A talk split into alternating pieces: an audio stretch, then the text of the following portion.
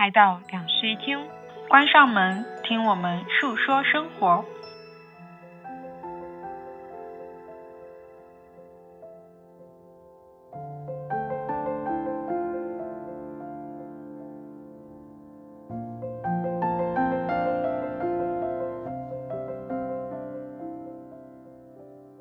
Hello，大家好，这里是两室一厅，我是桑尼。今年我们的季节特辑呢，会以单口的形式来呈现。我和陈一日会互相在不同的城市来给大家用单口的形式来给大家讲述我们的春夏秋冬四个季节。然后，其实，在前面呢，也已经跟了夏日和秋日这两个季节的播客。那么，现在在这个冬天快要结束的时候，就来到了我们的冬日播客。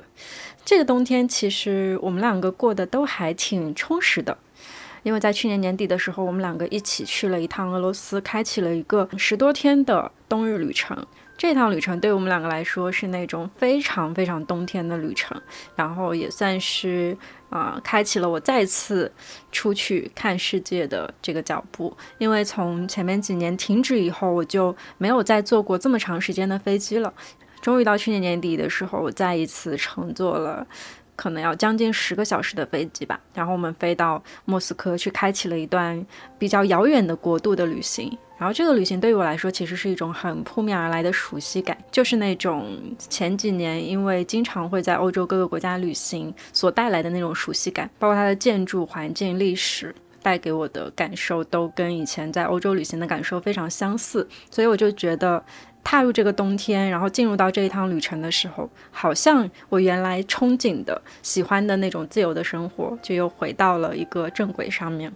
在这个冬天刚刚开始的时候，我经历了一个算是比较大的变动，就是大家应该有从前面几期里面听到过，我从上海搬回了苏州，然后呢，正式开启了我的旅居生活。其实这个决定之前迟迟未下的主要原因是我总觉得。我迟早有一天好像还会再迈入职场，那迈入职场最好的选择依旧还是上海，不是苏州，所以我就一直待在上海没有走。我就想说，如果有一天钱用完了，或者是啊没有什么收入来源的话，那我就回去上班。那我还在那个城市的话，就是会给自己有一个兜底的感觉。但是时间一直到今天为止，好像我一直都没有出现过这种极端的情况，呃，没有钱的情况，或者是需要回去上班的情况，所以我就觉得。保持这样的生活应该也还不错，而且能够以我喜欢的方式去获得一些收入，然后这个收入还能够支撑我一直在路上，这样的状态是我非常喜欢的，所以当时就很毅然决然的做了这个决定，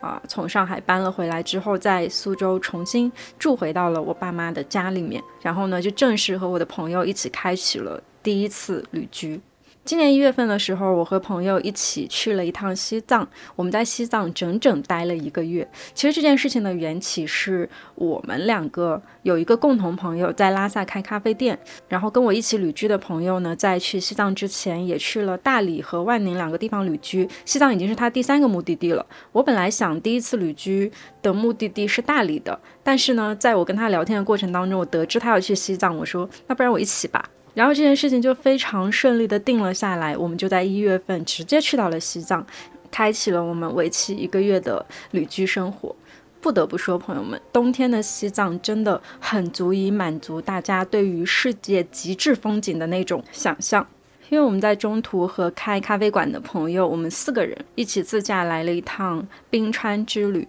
就是那一趟旅程，它整个是围绕冰川展开的。然后呢，在旅程开始的时候，我们去索松村住了两天，为了看那个日照金山。结果我们运气真的很好，就是两天都看到了日照金山。而且在我们出发之前哦，其实还在拉萨下了一场大雪。那个大雪呢，把拉萨所有的山都覆盖住了，所以。我感觉这整个旅居的过程当中，我就是看日照金山已经看到腻了。天哪，我觉得现在这个话说出来都还挺凡尔赛的。就是我以前从来没有想过有一天我能看日照金山看到腻，但是在这个冬天，真的这个事情就实现了，太好了！每天坐在那个雪山前面等着日落下去，然后看到它最后一缕光把山顶去照得金黄的时候，我就会有一种人间值得的感觉。因为其实，在我的生命里面，想要用力活着的瞬间还蛮少的。但是在西藏的整个过程当中，几乎是有好几个傍晚都让我很想要用力的在这个世界上继续活着，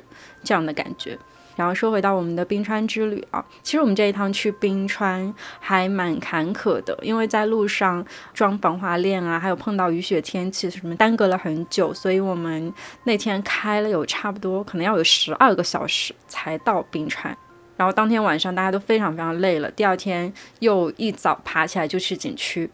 但是。我人生当中真的没有见过这么漂亮的场景。就我以前都去过冰岛，我在冰岛也参与过那种冰川徒步，我都觉得没有西藏的漂亮。就是我非常难用语言形容的那种美丽。大家去想象一下，世界尽头所有的水全部都结成了冰，然后在这个冰面上面矗立着很多座蔚蓝色的冰川，那个蓝色是透亮到什么程度？就是太阳可以透过它。把光线射过来，你就能看到最纯粹、最极致的那种蓝，还有很多气泡在那个中间慢慢的漾开来。哇，我真的觉得世界上很难有再比这个场景好看的场景了。再加上，其实西藏的太阳还蛮暖和的，所以那一整个白天我都没有觉得很冷。然后我们在整个冰川群里面穿来穿去，还找到了一个冰洞，然后我们三个人就在冰洞里面拍了很久的照片，因为真的太漂亮了。那个冰洞里面也是那种。很澄澈的那种蓝色，我甚至觉得就是那种蓝色已经不是什么大海的蓝、天空的蓝，它能够去形容的，它真的就是冰川的蓝。就大家可以去看我之前发过的照片，它那个蓝色，我连颜色都没有调，它就是那个样子的。我觉得在我旅行过这么多地方以后，对一个地方最极致的夸赞，应该就是拍出来的照片完全不需要调色吧。冰川给我的感受就是。到这种极致的程度，然后我们在离开冰川之后，那天晚上呢，又一起去了然乌湖。然乌湖这个地方其实也还挺神奇的，就是它其实是一个巨大的湖，但是在冬天的时候，它的整个湖面上面会结冰。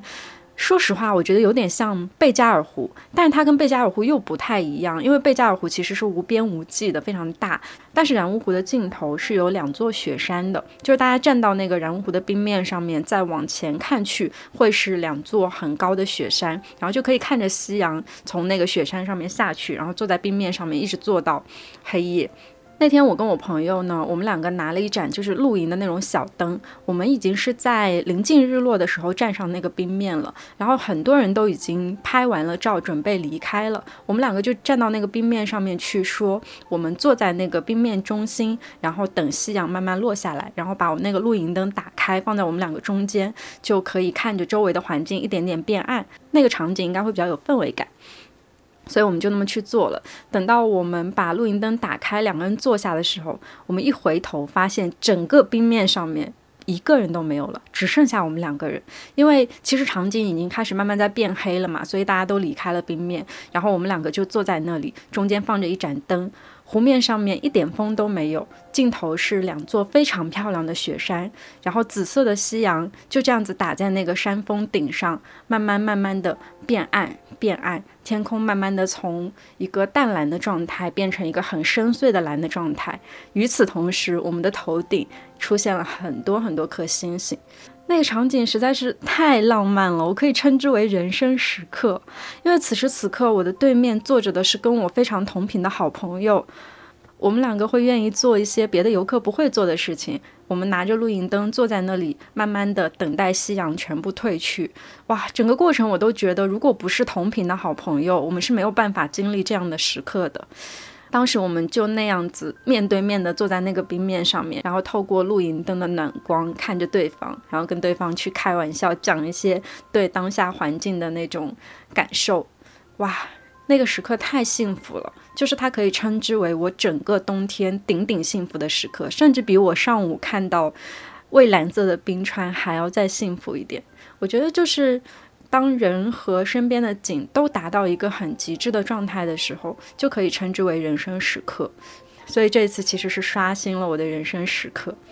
我觉得在讲到这件事情的时候，就会提到旅居的魅力吧。就是旅居这件事情带给我最大的感受，其实是它把一个微小的情绪放大到了一个非常极致的状态。如果我们不是在旅居，我们也不一定能够碰上拉萨的大雪，不一定能够每天都看到日落金山。如果我们不是在旅居，我们不一定会经历这种人为去创造加上极致风景一起创造的人生时刻。在旅行当中很少出现这样的时刻，因为。在旅行当中，还是会为了拍照，或者是为了留下一些纪念吧，去把所有的时间都投入在可能摄影，或者是呃一些短暂的感受上。但是当我在旅居的时候，这个感受会变得非常的长，因为时间足够多，所以我可以浪费时间去做一些旅行的时候无法做的事情。这个就是旅居带给我最大的那种绵长的幸福感。所以这个冬天我真的过得还蛮幸福的。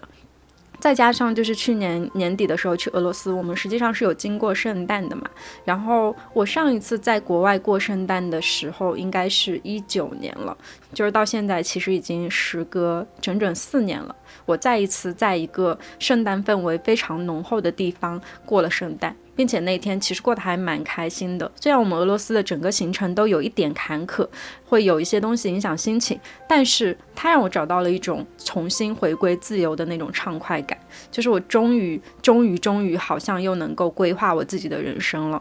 这就是我今年冬天非常重要的两次旅行啦，一次是俄罗斯，然后第二次就是西藏旅居。啊！而且我还跟我朋友在西藏的时候，我们两个规划了今年后面一系列的旅居行程。就目前其实已经规划到差不多十月、十一月的样子了。算下来，今年差不多应该有个三分之一的时间都会在旅居吧。就我想到这件事情，我就觉得接下来的四季有非常非常多的期待，太好了。然后呢，我刚刚有提及到，就是在去俄罗斯之前，我正式把家从上海搬回了苏州，开启了一个对于我来说其实是新城市的生活。为什么会这么说呢？就是苏州其实是我的家乡啦，但是呢，我在十八岁出去上了大学之后。我其实就没有真正回来过这座城市，就没有再在苏州这座城市居住过，并且在蛮久之前，我一直都觉得我离开家之后应该就不会回来了。但这个观念是会改变的，就是经过了很多事情，经过了很多啊想法的更改之后，最后还是回来了。在搬回来的整个过程里面，我的生活也发生了一些变化。因为我现在搬回来之后，就跟我爸爸一起住嘛。然后今年冬天就有蛮多时刻是被我爸爸治愈的。我觉得跟父母住在一起的感受真的还蛮奇妙的。就是其实我前几年在外面也是一个很成年人的状态，我会独立的处理好我家里一切的事物，然后我也锻炼了非常多独立生活的技能。但是当我搬回这个家之后，我就发现我爸真的还把我当小孩诶，就是他有很多细节是那种我觉得小时候会经历的细节，就再一次又在这个家里面重现了。比如说像我爸，他有的时候会出门上班。然后，如果我那一整天人在家里的话，他会在出门之前反复的叮嘱我要把门锁好，不要给任何陌生人开门，一定等他回来再给陌生人开门。我就觉得我现在已经二十七岁了，然后我爸现在还在担心这种事情，很有意思。然后呢，我爸他经常就是在下班以后会给我买一点好吃的回来，就可能是去附近的商场里面买一些零食，或者是买一些面包、蛋糕之类的给我带回来。这就让我想到我小的时候，可能要追溯到小学的时候，我爸他每次在下班的时候也会给我带一些吃的回来，比如说像什么烤肠啊、羊肉串啊什么之类的这种东西，就有一种重回童年的感觉。而且我爸是那种有事没事就想给我塞点钱的人。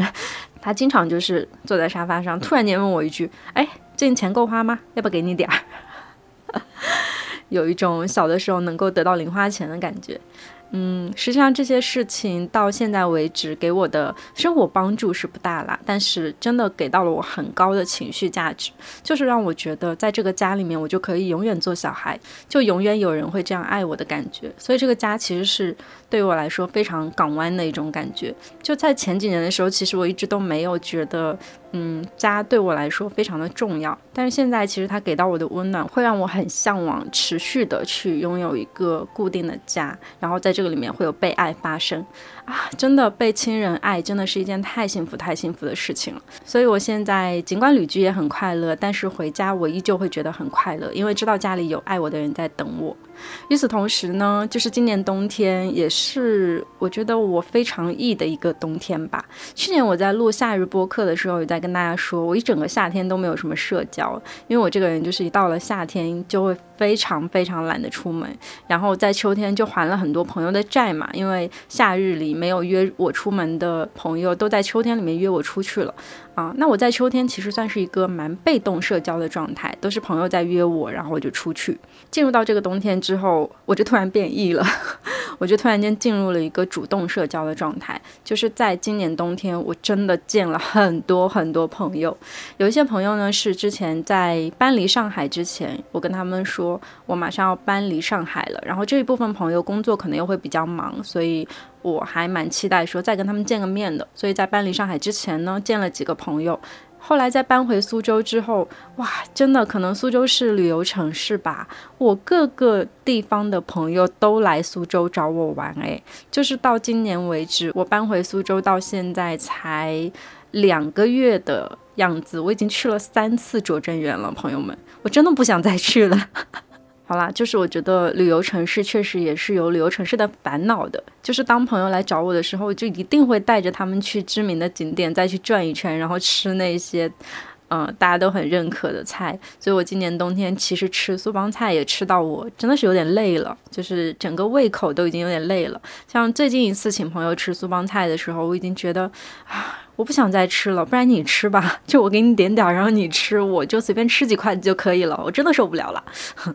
到这种程度，但其实还是蛮开心的啦。我觉得待客和跟朋友见面都是非常非常开心的事情。更何况这一次来苏州找我的几个朋友，都是那种蛮长时间没见面的，然后关系又很好的朋友，所以跟他们见面真的很开心。就是幸福其实还是会大过于身体上的劳累的。所以如果有我的老朋友听到我们这期播客想来苏州找我玩的话，请尽管来，我一定会好好招待你的。然后我也真的很期待和我的朋友们再次能够在新的城市见面。嗯，在这个冬天也不仅见了很多老朋友，还见了一些小时候认识的朋友。因为我觉得搬回到苏州这个城市，有一个非常重要的事情，是我可能需要再去重新扩大一下我的交友的圈子。因为我的大部分朋友都集中在中国各地或者是上海这个城市，我在苏州真的没什么朋友，所以我觉得怎么着也应该在苏州有个。三四个朋友吧，这样的话就是做很多事情的时候，好歹能有一个搭子一起。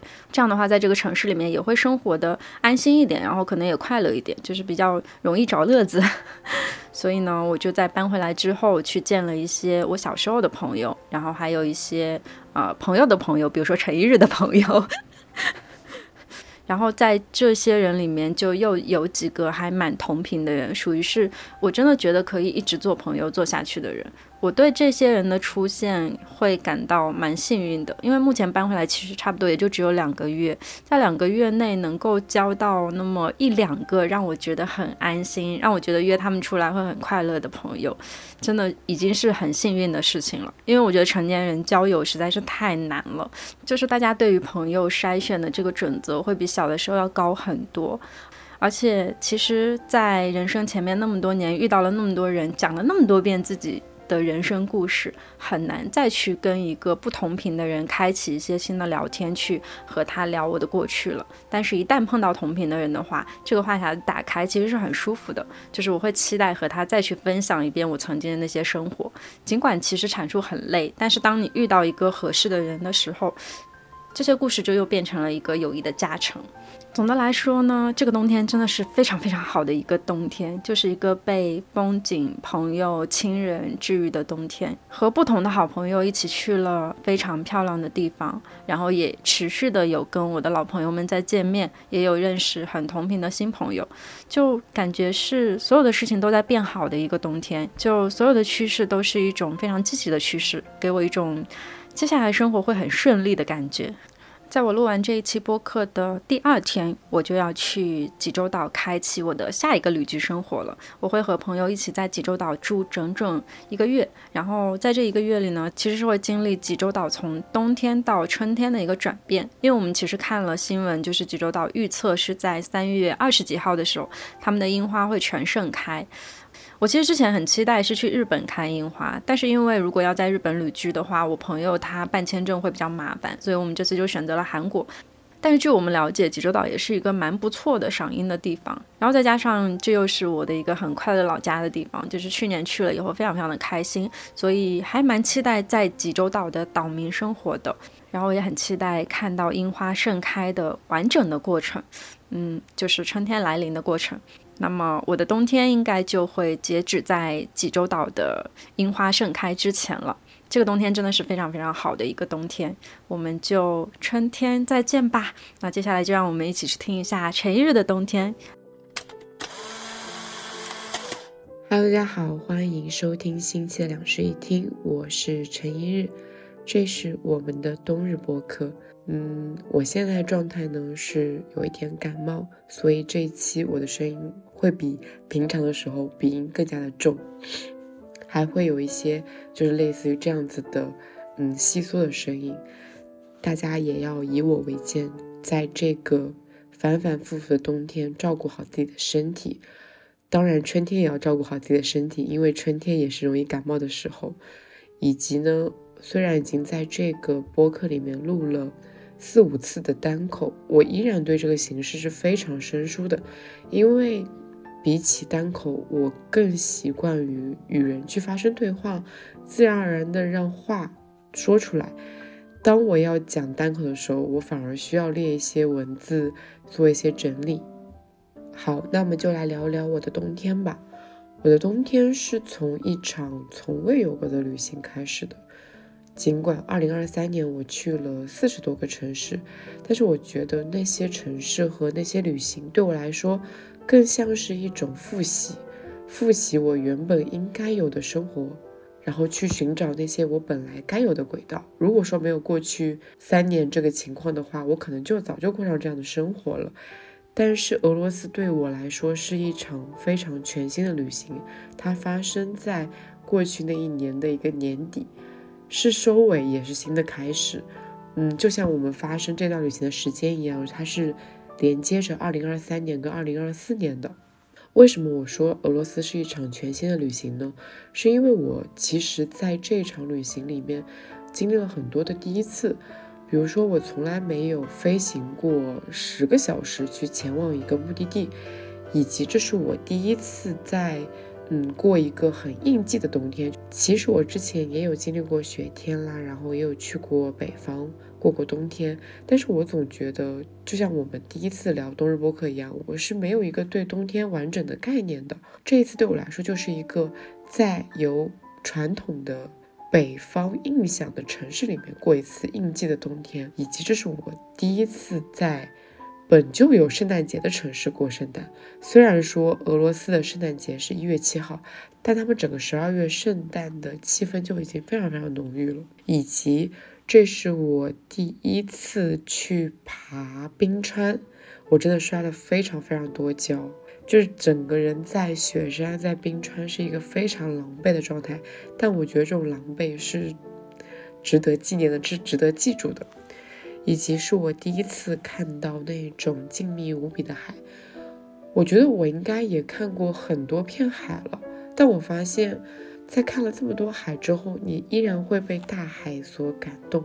你依然会发现每一片海它都有自己的颜色，有自己的形状，有自己的风景。那么，我觉得在杰里比尔卡看到的巴伦支海，对于我来说就是再一次刷新了大海的形象，再一次刷新了大海在我心中的一个地位。但说实话，在这段旅行开始前，我就有给桑尼打一剂预防针。因为我其实没有那么憧憬这一段旅行，也实际上我们在这段旅行里面经历了非常多坎坷的事情。具体发生了什么的话，大家可以去听我们的周休巴士，我们有专门聊起俄罗斯。但是呢，我觉得现在回头看，会觉得好的坏的都会变成幸运的事情。所以非常非常的感谢 Sunny 和我决定坐上那辆飞机。我的二零二四年是在一声小小的礼炮声中到来的。那时候，我们身边的人都在讲着我们听不懂，但是一定知道那是在表达新年快乐的话。而我们身后的小朋友突然放出了礼炮，我们转过身去，发现星亮亮片洒在了我们的身上，像是星星。也是因为这趟旅行，我开始觉得我的2024年可以变得更勇敢、更自由、更不一样一点。从俄罗斯回来呢，我就回到了上海，待了将近有一个月的时间。嗯，大家都知道，我在去年三四月份的时候就已经离开上海了，到现在为止快将近一年了。可是上海对我来说是非常特别的城市，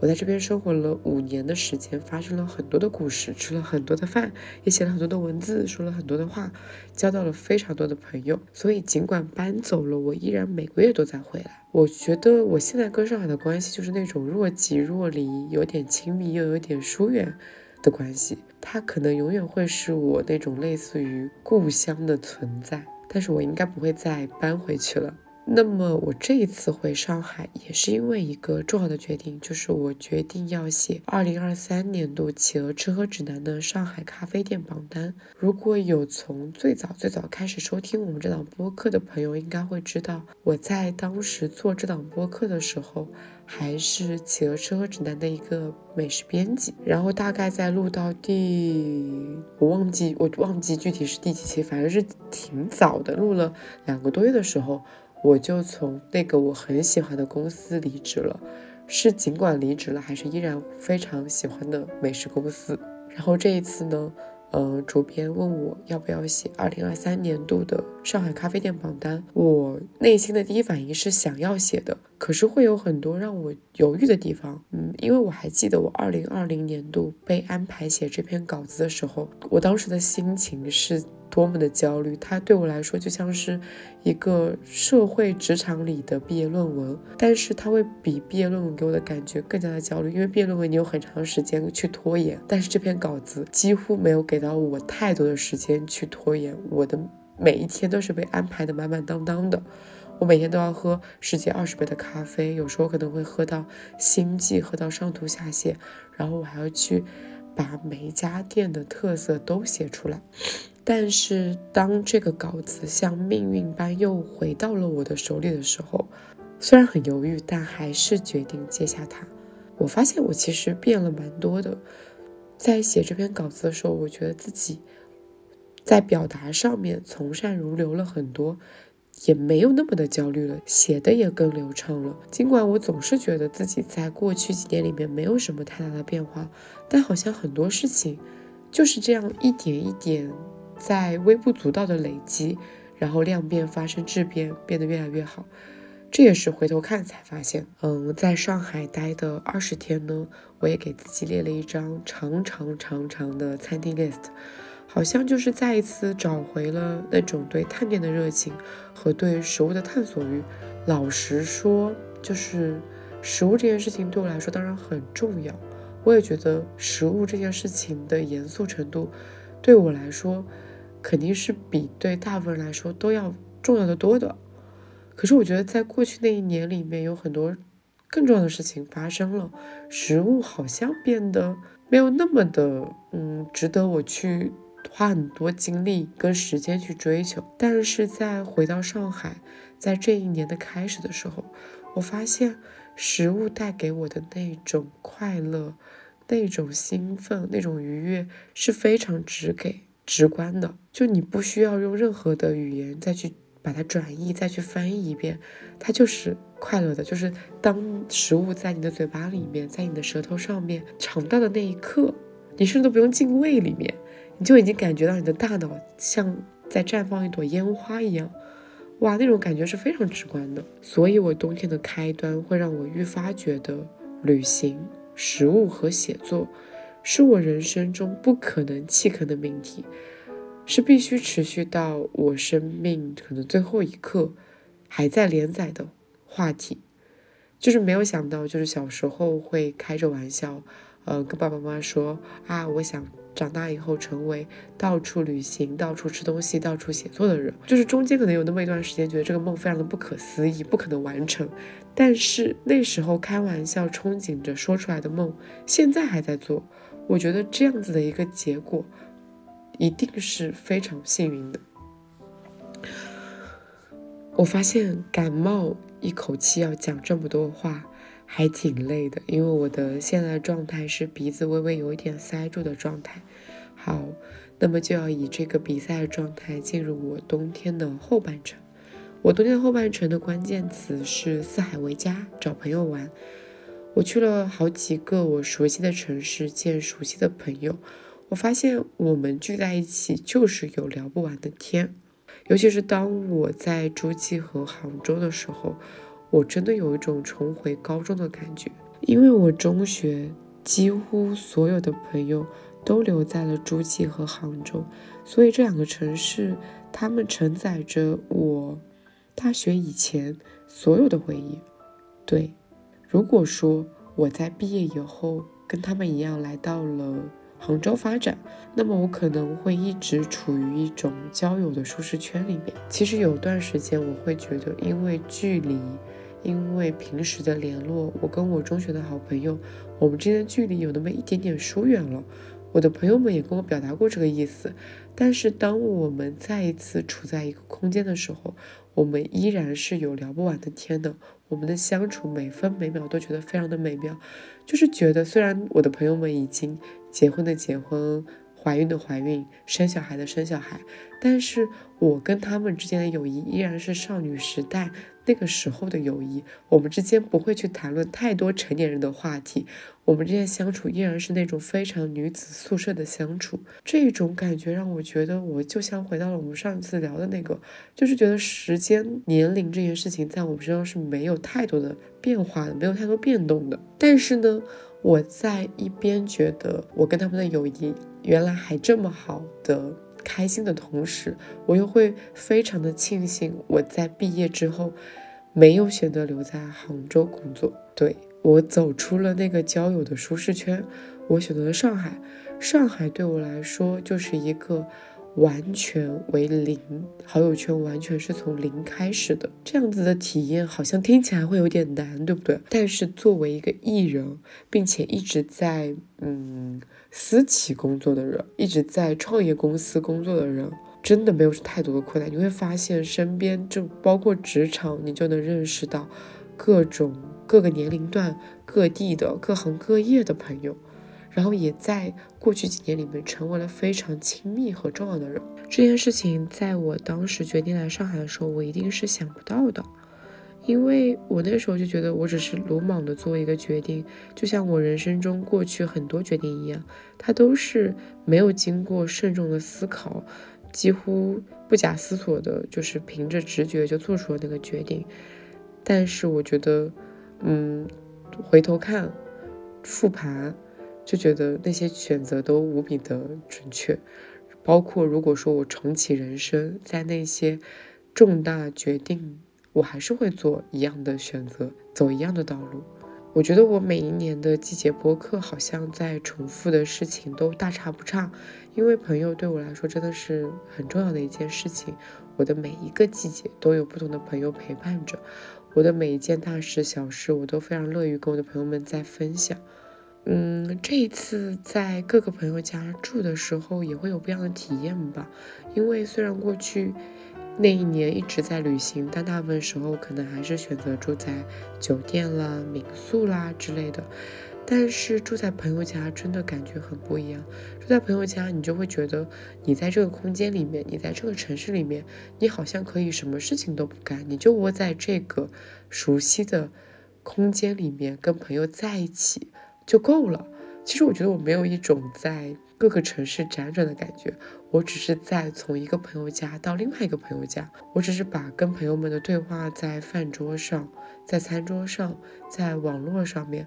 呃，搬回到了就是他们的各自的家里面。我也希望说，未来我会有一个这样子属于我的家的空间，然后接纳着我的来自五湖四海的朋友们，我一定会非常的欢迎他们。我甚至还想好了，说我的未来的家里面肯定要有一间客房，是专门来接待我的朋友们的。然后我也希望说，大家一年四季都可以不间断的来我的家里面找我玩。嗯，就像我现在在做的那样子。嗯。其实我以前总会觉得春天才是一年的开始，但是到了现在反而会觉得冬天是做一些清扫、制定一些计划、执行一些变革的时刻。虽然会觉得今年的冬天特别的冗长和反反复复，但好像也没有很讨厌，因为我很长时间都待在室内，室外的天气怎样对我来说影响没有那么大。但是呢，今年的冬天也在无论是室外还是说在室内的都要都得到了一个很好的答案。在室外呢，就是看到了雪，过上了圣诞节，也徒步了冰川。看到了很好的冬日的海，那么在室内呢，就是跟朋友点着香氛蜡烛，喝着酒，听着唱片，聊着天，看着电影。我觉得无论是哪一种冬日的场景，都让我觉得我在真切的活着。啊，说起来，我以前不是一个分享欲特别特别旺盛的人吗？但是在这个冬天，我不知道为什么。我的分享欲好像降到了一个嗯冰点，这种这种分享欲并不是说我不想要说很多的话，而是我生活里面大部分的话，大部分的场景，我都在跟朋友们一起共享。就是你会发现，当你的生活状态达到一个几乎百分百充实的时候，你在网络上的分享率会变得很低，就是它是一个相对的过程。嗯，因为你在网络上的分享，你也需要一定的时间去整理、去发出来。可是我在现实生活中百分百现充的时候，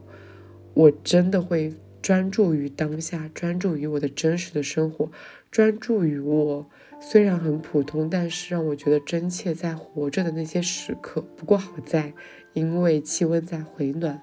然后呢，我的分享欲也在一点点的回来。我已经攒了很多很多想要分享的东西了，也制定了很多很多关于今年的新的计划。嗯，我已经开始期待我的下一个季节和我的下一段旅行了。那么我们就春天再见，大家一定要注意保重身体，不要像我一样感冒了。嗯，那么就晚安啦，拜拜。欢迎在小宇宙、喜马拉雅、QQ 音乐、网易云、苹果 Podcast 订阅两室一厅。如果你喜欢这期节目，可以在评论区与我们互动，也希望能够在苹果 Podcast 给我们五星好评。如果你想要加入听友群，可以扫描 Show Notes 里的二维码，我们会在听友群中分享更多的日常。感谢收听，晚安。